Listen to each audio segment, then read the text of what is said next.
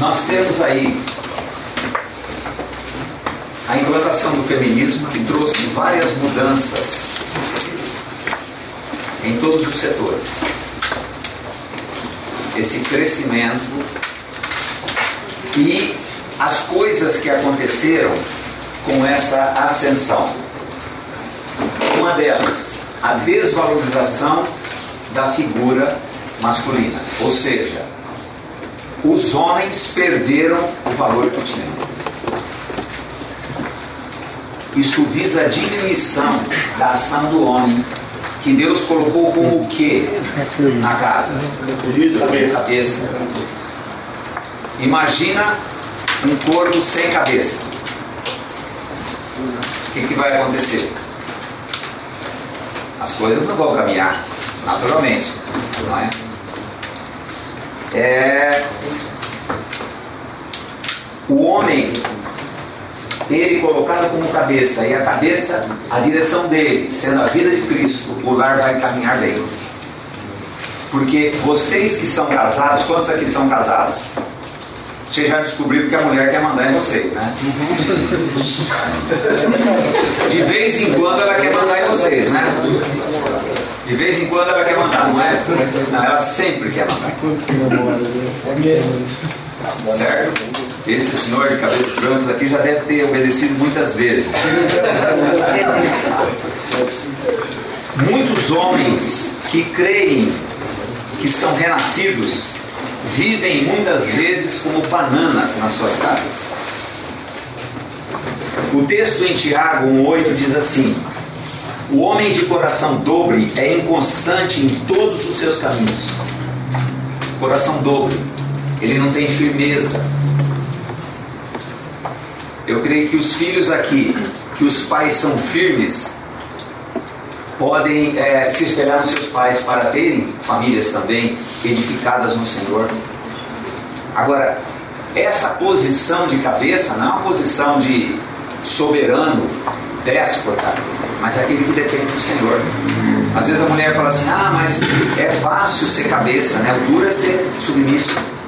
Mas amar a esposa como Cristo amou a igreja é uma coisa que só Deus pode fazer na nossa vida não é? É dada ao homem a condição de ser sacerdote na casa, onde Deus se manifesta mostrando o caminho que a família deve seguir. Porque o homem tem a visão objetiva. Por isso que uma, uma casa em que a mulher manda as coisas dão errado. E quando ela manda, ela ensina que a coisa é desse jeito. E a tendência dos filhos é ir no mesmo caminho. Nós temos ali esse empoderamento das mulheres. O texto ele fala assim que ninguém consegue conter as contenções da mulher, o desejo de mudança. O homem entra numa sala, 30 anos que ela, a sala está do mesmo jeito, e ele fala assim, tá bom, a mulher toda semana, toda vez ela quer mudar alguma coisa.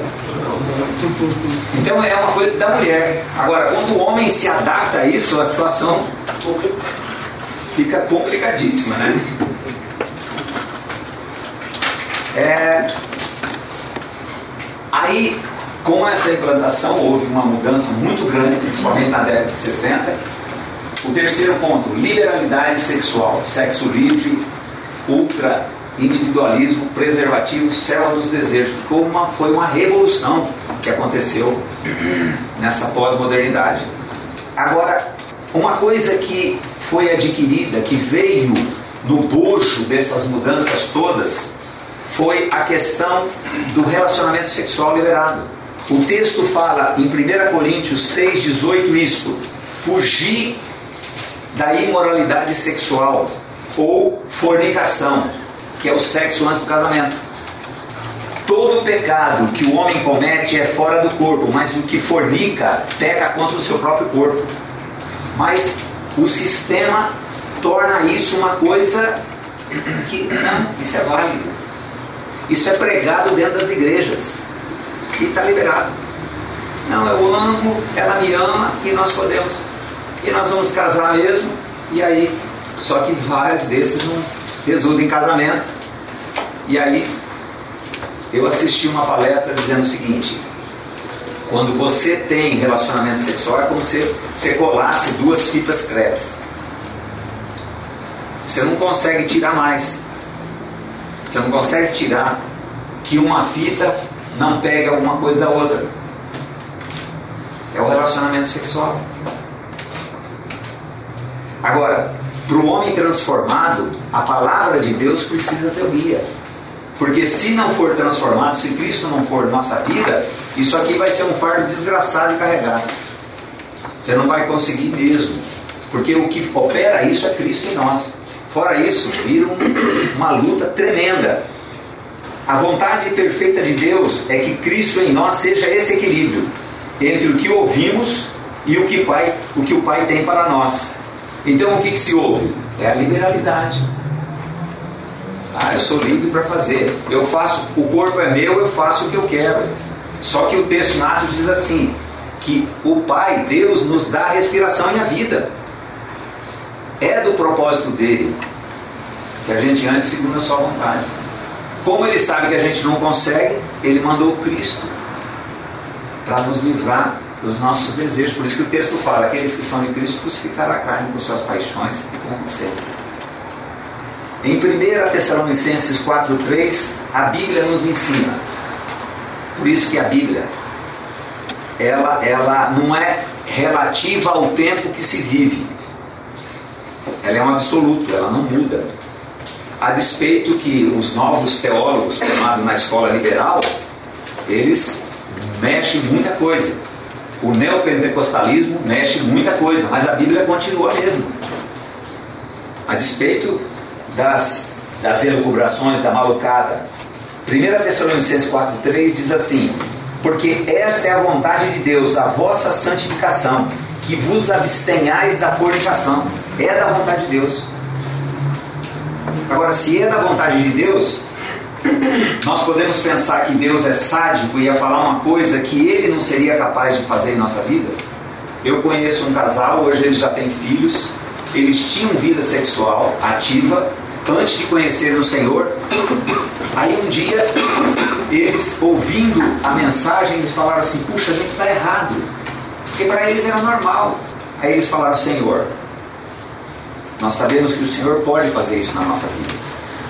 E eles falaram assim: olha, a partir de agora nós queremos buscar o Senhor, que está dentro da sua vontade. E ficaram várias vezes até o casamento e não tiveram mais relação sexual. O Senhor os sustentou. Conheço outro caso também, que eles também tinham essa uma vida sexual ativa e eles foram para determinado lugar passar um final de semana lá. Tinha um pastor lá que falou para eles: Ah, legal, vocês são casados? Não, não somos casados tal. O pastor pregou para eles: um cara, O Senhor colocou uma pessoa lá. Eles voltaram para Londrina e falaram assim: Olha, nós queremos viver a vontade do Senhor. Hoje eles têm um grupo de estudo na casa deles. O Senhor é possível, Ele é capaz de fazer ou não é? Pois Ele é o Deus dos impossíveis. Então é da vontade do Senhor, é da vontade de Deus que Cristo seja o nosso equilíbrio nesse aspecto. É, desvalorização do corpo, isso com essa mudança veio essa questão, desvalorização. O outro ponto, falta de referência de masculino e feminino, aumentando assim o índice de homossexualidade. Olha que carga violenta desses itens aí que foi jogado para as pessoas se sentirem melhor, né? Hoje eu sou livre para fazer o que eu quero, sim. Mas olha, olha tudo que acarreta isso aí. É, deixa uma mulher, como eu disse, que deseja mandar no marido sempre, que as mulheres governem a casa, surgindo os desvios nos filhos. Agora, uma coisa que tenho aprendido com esses cursos de sexualidade como o pai influencia o filho homem. Ele influencia o filho homem, a vida de Cristo agindo nele, ele sendo exemplo para o filho. O pai tem essa função de, com a vida dele, mostrar para o filho como que é ser homem. Porque fomos criados né, macho e fêmea. Agora, como se aprende a identificar? É através do modelo, através da ação desse pai na vida do, do filho. Mas é, às vezes nem todo filho gosta de futebol, gosta de kickboxing, gosta de. Às vezes o filho gosta de outra coisa. Às vezes o filho não é. Ele é mais sensível. Como é que o pai, faz com ele? Geralmente, ele já leva aquela, aquela é, é, rejeição do pai, e aí vem o mundo abraça. Fala assim: não, sabe o que, que é? Que você não é homem.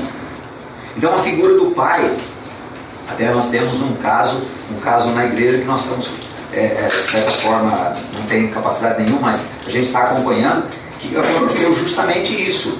O pai às vezes tem tanta coisa para fazer, tem tanto trabalho para fazer, que às vezes ele, no afã de, sabe, dar uma estabilidade financeira, o filho vai ficando meio do lado. E aí tem toda essa história acontecendo, essa massificação que houve principalmente nos últimos anos, e o pai não tem essa influência no filho, na vida do filho. Agora, o, o surpreendente é qual a ação do pai na vida da menina. Como é que se manifesta isso? A, a figura do homem na vida da menina.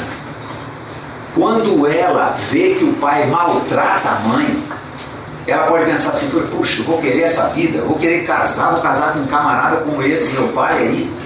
Ela vê o sofrimento da mãe. Então o pai tem uma influência muito grande na vida da filha também. Agora, essa ação do Senhor na vida do pai pode trazer para a filha e falar assim: puxa, eu quero que Deus me mande um, um, um marido como o meu pai. O contrário é terrível. O Senhor pode acertar todas as coisas. Se você não teve um pai presente, por isso que nós queremos na graça, é a manifestação do Senhor em qualquer situação, não importa se você teve um pai assim, um assado, sabe? É momento de falar assim, Senhor, tem misericórdia de mim. Porque não adianta também você ficar assim, é, meu pai não fez isso, meu pai não fez aquilo. Eu tive um irmão que falava isso. Ah, o pai não fez isso, não fez aquilo, morreu drogado com AIDS. Com 40 e poucos anos.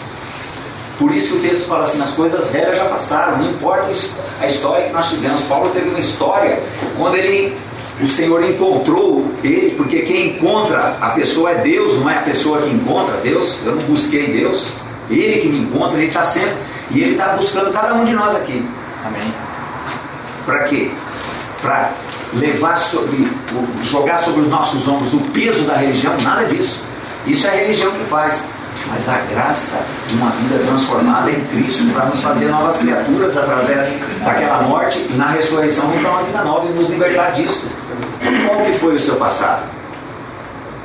Agora o Senhor quer fazer novas coisas. Então essa falta de, posi do posicionamento do, do marido, o pai precisa caminhar com o filho, caminhar com a filha.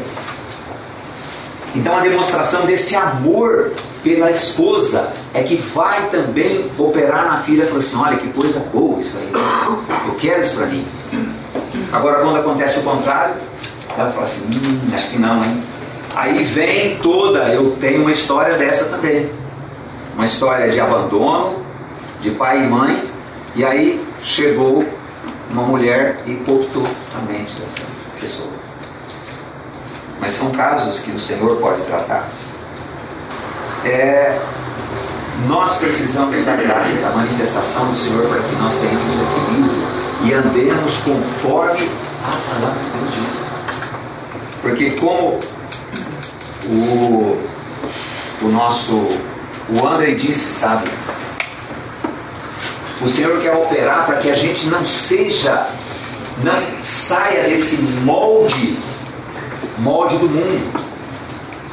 Porque essa formatação, essa formatação é a formatação para que nós rejeitemos a palavra. Nós já, já nascemos rejeitando a palavra de Deus. Nós não queremos Deus. O Senhor quer nos fazer novos, novos para que vivamos para a sua glória. Eu tenho falado, Senhor, o Senhor precisa agir em mim, porque eu não sei, eu não sei o que é isso, viver para a tua glória, sabe? Aí tem, temos um, um vídeo. Olha o que as pessoas pensam sobre esse assunto. De meu corpo, minhas regras, o que me define.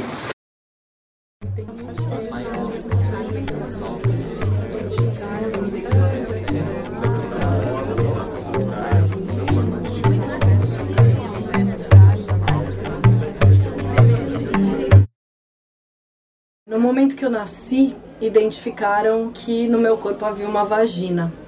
E foi essa identificação que definiu a que cores eu teria acesso, que lugares eu poderia frequentar, que países do mundo seriam seguros para que eu visitasse, que pessoas eu poderia amar, que habilidades eu poderia ter e que tipo de trabalho eu poderia fazer quando eu crescesse.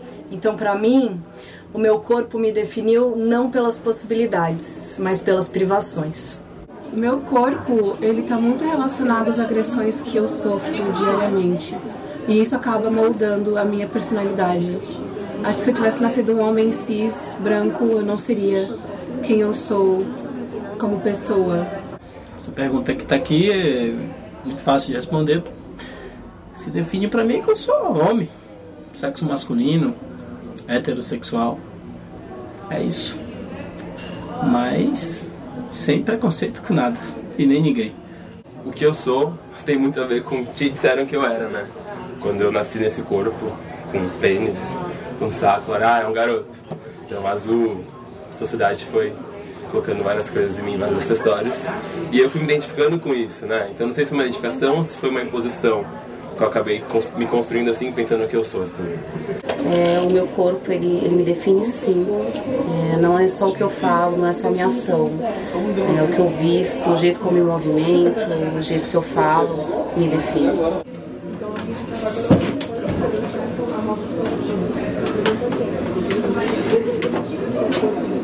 Meu corpo não me define socialmente. Não sou enxergada como eu me vejo, como eu sou. É, me sinto uma mulher é, muito mais interessante do que eu apareço socialmente. É só isso, essa pessoa grande, articulada, às vezes grotesca para alguns. Então acho que meu corpo me define um pouco assim. Eu acho que o corpo ele faz parte do processo de te definir, mas ele não te define por completo sabe? Então você não pode, sei lá, ser lembrado por seu cara gordinho, por seu cara magrinho, ou altinho, ou orelhudo, sei lá. Então, eu não acho que o corpo me defina. Eu acho que faz parte de mim, mas eu não acho que seja o elemento que mais me defina. O que define quem eu sou não é o meu corpo. É, é o intelecto, é o não só o estético, é o, é o ser, é a energia, é o que eu passo pro outro que define quem eu sou e não o estético do corpo. Ele define que eu sou. Sim, define, uh, me define através da moda, dos hábitos culturais, da forma como eu me coloco na rua. É... Ele me define mais para a sociedade do que para mim. A gente sempre quer modificar o corpo, mas é, esse é o meu corpo. Apesar de eu ser uma diva e o meu corpo ser esse, esse é o meu corpo.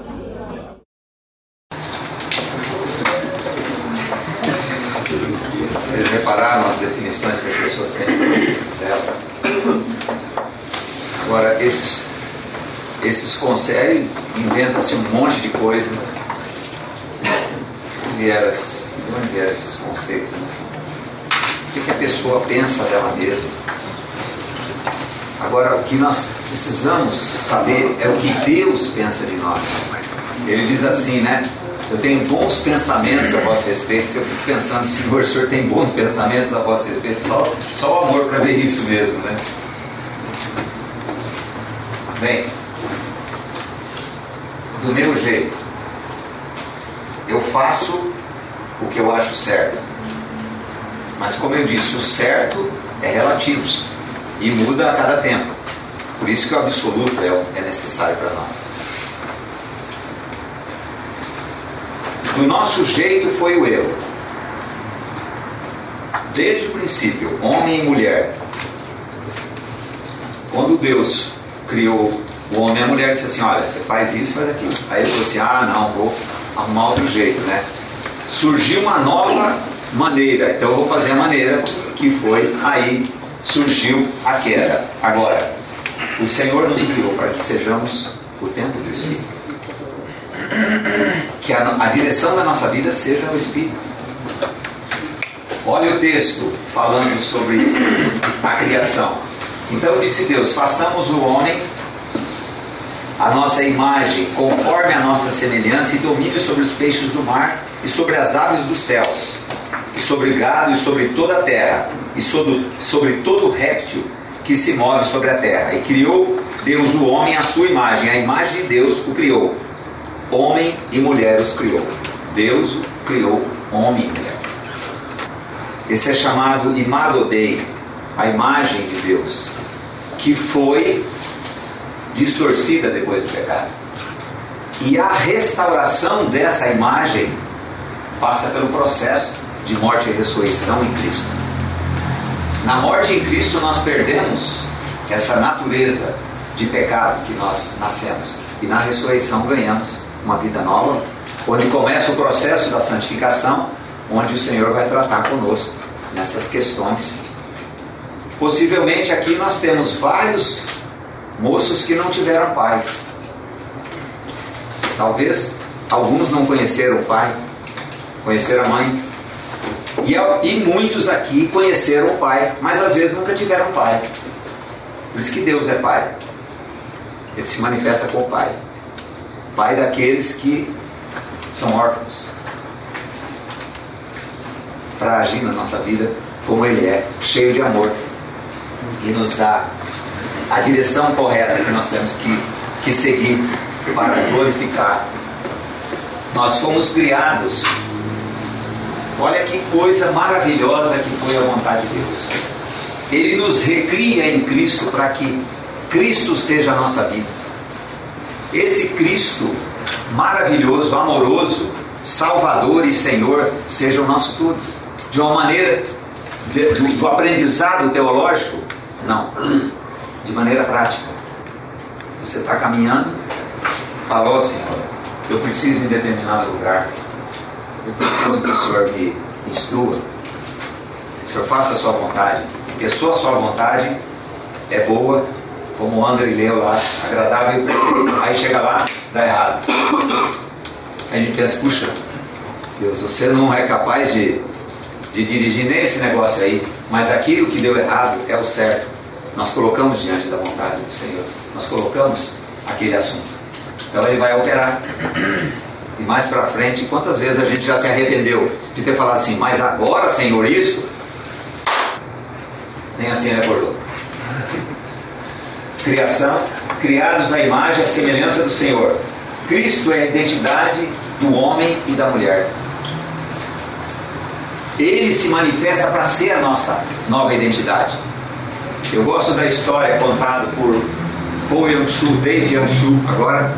Ele diz assim que determinado casal de missionários americanos foram numa região muito pobre da África e trouxeram um menino. E esse menino, assim, da pobreza, foi levado para um, um lar assim que tinha uma abastança. E deram um quarto para o menino, deram um novo nome para ele. E aquele menino, passando os dias, viram que o menino estava triste. Com tudo aquele que ele, que ele ganhou, ele estava triste. E eles falaram assim, falaram assim, ó, vamos observar o que, que nós estamos fazendo errado, porque ele não está feliz. E eles toda noite colocavam um menino na cama para dormir. E eles falaram assim, olha, vamos colocar na cama, vamos orar com ele e depois nós vamos voltar lá. Eles voltaram, olharam a cama, o menino não estava lá. Aí o missionário olhou debaixo da cama, estava um menino lá encolhido. Ele falou assim: O que, que você está fazendo aí debaixo da cama? Ele disse assim: Isso aqui não é meu. Eu não sou. Isso aqui não tem nada a ver comigo. Eu não mereço essas coisas. Aí ele puxou o menino, abraçou ele falou assim: Ô oh, querido, tudo isso aqui é seu. Você hoje tem uma nova identidade. Você agora é um cidadão americano. Tudo isso aqui é seu. Cristo nos dá uma nova identidade. Agora, como dizer que nós temos uma nova identidade se nós não dependemos e não usufruímos daquilo que nós temos na palavra de Deus? Essa nova identidade é algo que nós precisamos falar: Senhor, tem misericórdia de mim, eu quero viver na dimensão da tua vontade, do teu poder, para que o Senhor seja a vitória na minha área sexual. Seja a vitória no desvirtuo que eu tenho nessa área. Nós somos chamados em Cristo para sermos novas criaturas. Nós, a nossa luta contra essa questão vai, vai dar, sabe no que? Derrota. A partir de agora não vou ter mais relação sexual com a minha namorada, com a minha noiva, não vou. Vai, é, mais, é um dia, dois dias, três dias, não consegue. Jesus disse assim dos fariseus: eles têm, eles, eles têm boa vontade, mas eles não têm discernimento, eles não têm capacidade. Eles podem até tentar fazer as coisas como, mas não tem, não tem o espírito. Não há capacidade. E a única capacidade para vencer esta e outras coisas é a manifestação da vida de Cristo. Ele se manifestou para isso. Aí a capacidade, por isso que o texto diz assim, Ezequiel 36, e vos darei coração novo para que andeis nos estatutos e observeis. Essa é a condição da vida nova em Cristo. Aqui a questão da, da, da queda, o Senhor ordenou, ao homem: é, Você vai comer livremente qualquer árvore do jardim, mas da árvore do conhecimento do bem e do mal você não vai comer. E aí o homem foi, optou pela mentira, e quando o inimigo diz assim, a sua mente racional diz assim, ó, você é um derrotado, você não vai conseguir isso. E nós aceitamos a mentira e deixamos de lado a verdade da palavra de Deus. O que, que vai acontecer? Quando nós falamos de finanças, a pessoa fala assim, ah, isso, nossa, isso nunca vai acontecer comigo, não vai acontecer mesmo.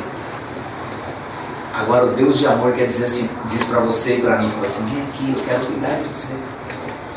Eu vim para isso, por isso que ele fala: vinde a mim. Não é uma mudança que você fala assim, não, a partir de agora. E a partir de agora, a partir de agora. E amanhã vai mudar, amanhã. Aí houve a queda, esse texto de Gênesis. E aí veio o que? A perda da identidade,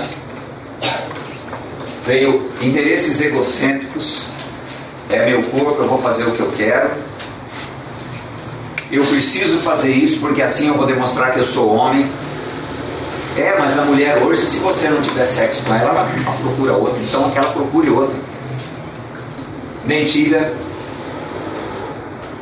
A palavra, como nós dissemos, o absoluto é a palavra de Deus. O resto é o que? É mentira. É vendendo uma falsa ilusão de sustento, de alegria, e depois dá no quê? Perda, como dissemos, do verdadeiro masculino e feminino, inversão do verdadeiro sentido de viver para fazer. Eu tenho que fazer para ser, eu tenho que provar que eu sou homem fazendo isso. Busca da referência, afirmação externa. A minha afirmação é que o sistema fala de mim. Aí vai acontecer o quê? Em qualquer área que nós podemos pensar, a inversão dos valores, segundo a palavra, vai gerar o quê? Agonia. Vai gerar, vai gerar tristeza. Agora, já até finalizando, Cristo em nós é a esperança. Quando você ouve isso, isso é uma coisa estranha é uma coisa distante, é uma coisa que você fala assim, ah, parece legal, mas é um troço tão. Esse maravilhoso Jesus veio para ser a nossa vida de uma maneira prática, de uma maneira diária. Porque essa, essa desconstrução desse modelo que nós recebemos precisa ser tratado pelo Senhor dia a dia. O texto fala: aquele que mentia não minta mais, aquele que roubava não rouba mais. Antes trabalhe, sabe? Trabalhe para ter um dia. Eu me deparei esse texto falei assim: puxa, não tenho nem para mim. E a palavra fala assim: que para eu trabalhar, para ter, para ajudar quem precisa. Eu falei: puxa, Senhor, tem misericórdia. Me deu um pânico naquele dia assim. Senhor, eu preciso da tua graça. Para isso, o texto Colossenses 1, 15 a 20, ele diz o seguinte: o qual é a imagem, falando de Jesus, o qual é a imagem do Deus invisível, primogênito de toda a criação, porque nele, em Cristo, foram criadas todas as coisas, que há nos céus, na terra, visíveis e invisíveis, sejam tronos, sejam dominações, sejam principados, sejam potestades, tudo que foi criado por ele e para ele. O Senhor criou em Cristo todas as coisas e nos recria em Cristo para que vivamos da maneira que o agrade. E Ele é antes de, antes de todas as coisas, e todas as coisas subsistem por Ele. Ele é a cabeça do corpo da igreja, é o princípio e o primogênito dentre os mortos, para que em tudo tenha preeminência, porque foi do agrado do Pai que toda a plenitude nele habitasse. Ele não deseja que a gente carregue nossa vida, ele quer carregar nossa vida e que, havendo por ele feito a paz pelo sangue na cruz, falando da nossa inclusão com ele, por meio dele reconciliasse consigo mesmo todas as coisas, tanto as que estão na terra como as que estão nos céus. A vontade do Senhor é desconstruir tudo aquilo que nós aprendemos erroneamente sobre a nossa vida, sobre a nossa sexualidade, sobre o que nós somos, vai implantar realmente a sua boa, agradável perfeição. Você está disposto a isso? Quantos daqui estão dispostos a isso? Amém. O que fazemos não determina o que somos. Somos o que Deus diz que somos. Amados de Deus. Você é um amado de Deus. Você, você já pensou nisso? Você é um amado de Deus. Deus ama você. Ele não está interessado no que você fez, no que você está fazendo, o que você vai fazer. Ele ama você. Agora Ele quer cuidar de você. Agora, o que vai acontecer se nós rejeitamos tão grande amor? E você pode dizer, Senhor, olha, eu não estou nem aí para esse negócio, mas se a sua palavra fala que o Senhor me ama, então o Senhor cuida de mim. Hoje esse camarada é pregador. Ele trabalhou comigo alguns anos, foi para droga, e um dia ele estava muito, muito drogado. Ele se ajoelhou e falou: Senhor, eu vou morrer. Eu preciso que o Senhor faça alguma coisa pela minha vida. Eu não aguento mais minha vida. E o Senhor ouviu a oração. Porque um coração contrito, um coração quebrantado, o Senhor ama, Ele gosta. E ele transformou. Esse camarada hoje, chamei até para pregar outro dia num grupo. Eu quero finalizar com esse texto maravilhoso de Isaías 43, 1. Olha que coisa bendita a palavra do Senhor. Mas agora, assim diz o Senhor, ele está se referindo a Israel, nós podemos pensar também para nós, que nós somos amados também. Nós somos o Israel de Deus. Aquele que o criou, assim diz o Senhor, aquele que criou você, ó Jacó, aquele que o formou, ó Israel, você não precisa ter medo. Pois eu o resgatei, eu te resgatei. A palavra de Deus está dizendo o seguinte: Ele nos resgatou em Cristo. Você foi resgatado em Cristo. Você pode crer isso? Que você foi resgatado em Cristo da sua vã maneira de viver? Vã maneira de viver uma vida nula, uma vida de fumaça, uma vida de correr atrás do vento ele fala assim: você não tem temer, pois eu resgatei você. E ele diz assim: eu chamei você pelo seu nome. Deus nos chama pelo nome. Qual que é o teu nome? Deus chama você pelo nome, Ele conhece você. Ele sabe as angústias que você passou. Ele sabe já o que você fez. Ele sabe o que você vai fazer. Ele fala assim: Olha, eu chamei você. E ele diz no final assim: Você é meu. Outro texto diz assim: Todas as almas são minhas. Você tem noção da dimensão desse amor de Deus? Ele nos cria, nos forma, pede para você não ter medo, para eu não ter medo. Ele nos resgata da nossa pecaminosidade em Cristo, chama pelo nome e fala assim: Cara, você é meu. Você é meu. E quanto tempo eu rejeitei? Eu não quero isso. Eu não quero isso. Vou fazer o que eu achar melhor da minha vida.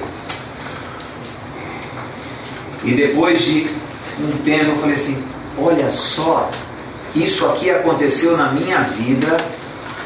Deus já estava mexendo. Ele foi, foi pontuando até mandar uma pessoa para que essa pessoa me convidasse para estudar a Bíblia. Eu fui estudar a Bíblia. Peguei um, um Novo Testamento que eu ganhei no, no exército, dos Gideões, um cinza, e fui lá com aquela Biblinha ali, aquele Novo Testamento.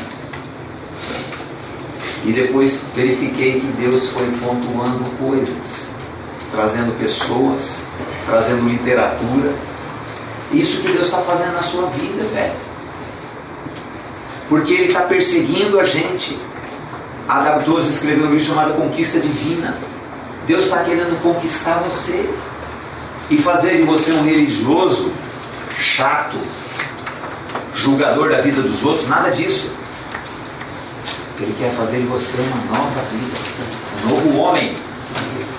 No caso aqui, o homem mesmo, né? A Bíblia fala homem, é homem e mulher. Mas homens, o Senhor, só o Senhor Jesus pode fazer de você e de mim um homem.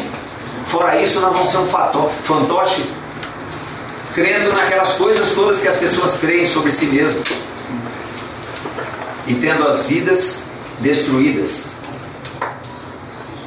Porque quando se apresenta uma pessoa para tentar convencer você dessas coisas, ele conta um monte de coisa bonita. Só que a realidade é outra.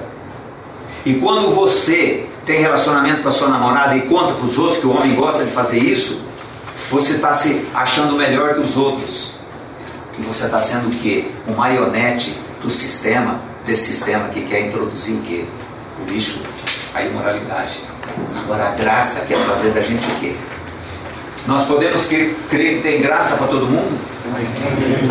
Quantos daqui querem ser alcançados por essa graça? E falam, Senhor, eu quero isso, sabe? Eu quero viver para a tua glória. Eu não aguento mais carregar isto. Isto que eu achava tão bom, hoje parece que não é bom mais. Porque a obra maligna, a acusação é assim: não, você tem que fazer isso, você tem que fazer isso. Depois você faz e fala assim: ó, Poxa, você não devia ter feito isso, hein? Agora, onde está o amor de Deus? Ah, a gente ri porque é assim, né? Não é assim, né? Aí agora baixa a cabeça com vergonha, mas é assim com a gente. Agora, onde está a graça de Deus? Ele fala assim: vem aqui, querido. É por isso que Jesus veio aqui e ficou numa carne como a nossa. Porque ele só pôde ter empatia passando pelas mesmas coisas. E a Bíblia diz que ele passou por todas essas coisas. E ele aprendeu obediência por aquilo que ele sofreu. Como é que a gente pode entender uma coisa como essa, né? Ele sendo homem, sendo Deus. Mas tem graça. Tem graça, sabe?